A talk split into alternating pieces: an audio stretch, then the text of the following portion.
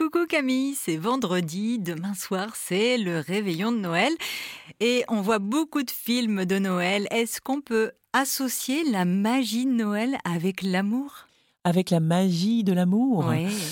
Bon, ben alors là, vraiment, c'est un vaste sujet parce que l'amour, comme on le sait, euh, peut revêtir euh, plein de costumes euh, différents, n'est-ce pas?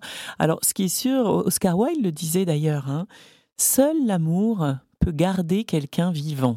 Voilà, pas seulement physiquement, j'ai envie de dire, mais aussi affectivement. Voilà, donc nous avons à avoir pour quête en tant qu'humains de trouver de l'amour dans ce que nous faisons, dans comment nous sommes, donc avec qui nous passons du temps, comment nous passons notre temps, sachant que cet amour-là peut prendre évidemment des formes très très différentes.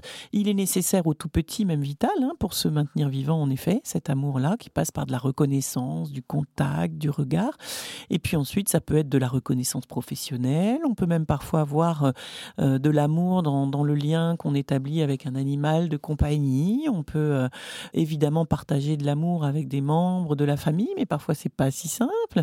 Donc comment est-ce que euh, je vois, je mets, je trouve de l'amour dans ce qui m'entoure? Et si je n'y arrive pas tout seul, toute seule, parfois ça peut être difficile hein, d'être dans cette humeur-là.